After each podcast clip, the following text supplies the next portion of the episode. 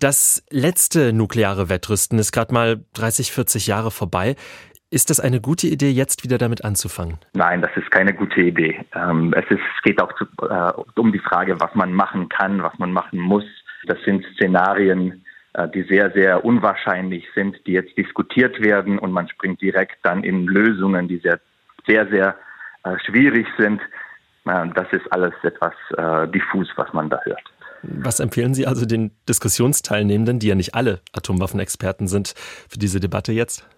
Ja, ich glaube, es gibt zwei unterschiedliche Debatten. Die eine Debatte ist so eine Policy-Debatte, die findet zwischen der französischen und der deutschen Regierung statt. Und da, da, da sind auch andere Regierungen in Europa dabei. Da geht es eher darum, kann Frankreich eine zusätzliche Rolle zu der der Amerikaner im Nuklearbereich spielen und wie könnte man das organisieren. Aber es geht um eine eher politische und technisch ja bescheidene Rolle. Darüber hat man sich halt jetzt paar Jahre immer ausgetauscht. Es gibt immer so Angebote von, von Macron aus Paris. Man, man solle bitte mehr darüber reden.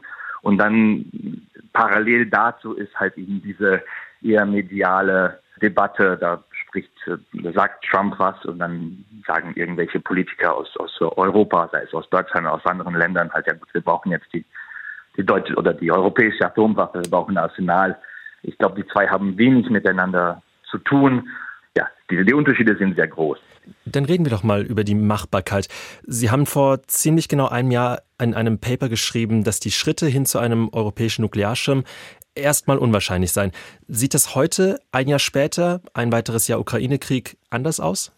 Das sieht noch äh, ähnlich aus. Einfach nur, weil weil die Schritte so unglaublich massiv sind. Ja, wir müssen, ähm, das geht nicht nur um, um Technik und Geld. Ne? Also man müsste die Arsenale der zwei Nuklearwaffenstaaten, die es in Europa gibt, Frankreich und Großbritannien, die müsste man ausweiten oder sie müssten diese Staaten oder in irgendeinem Prozess müsste man sie ausweiten. Nicht nur mehrere davon, mehrere Waffen, sondern auch unterschiedliche Waffen und unterschiedliche Trägersysteme. Das ist so die technische Komponente. Dann gibt es noch eine finanzielle Komponente, wer soll das alles zahlen? Aber das ist nicht mal das Wichtigste, sondern das Wichtigste ist die politische Komponente. Wie sieht das aus? Wie organisieren wir das? Wer hat Kontrolle über diese Waffen?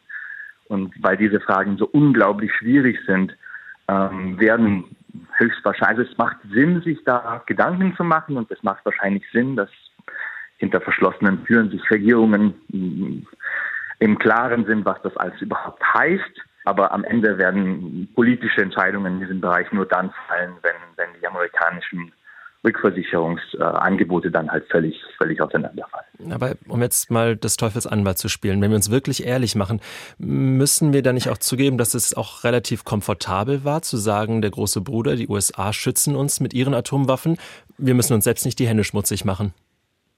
Natürlich ist das äh, zu einem Grad komfortabel. Nur wir müssen uns aber auch Bewusstsein, die Amerikaner haben das noch nie, nie für for free gemacht. Das ist halt kein Free Lunch, sondern es ist eine amerikanisch konstruierte und dominierte Ordnung. Die haben sie nach dem Zweiten Weltkrieg etabliert und Deutschland hat und auch die meisten europäischen Staaten, die meisten politischen Kräfte in Europa haben sehr komfortabel in dieser Ordnung gelebt und die Amerikaner haben, hatten ein Interesse, dies zu tun und sie haben es weiter sie müssen Stabilität, wenn sie diese globale Ordnung aufrechterhalten, dann müssen sie für Stabilität sorgen. Und wenn sie auch Einfluss haben wollen, Stichwort China, ähm, dann ist es halt auch eine, ein Instrument, um mehr Einfluss zu gewinnen in der Welt. Was wäre denn die beste Alternative für das Konzept nukleare Abschreckung? Oh, die beste Alternative in welchem? Im, die beste Alternative ist natürlich, wenn alle abrüsten, aber das ist nun mal sehr unwahrscheinlich in einem kompetitiven internationalen System. Aber wo wir gerade dabei sind, sind denn wirklich alle atomaren Abrüstungsinitiativen so tot, dass wir sie jetzt hinwerfen und volle Kraft in die Gegenrichtung starten?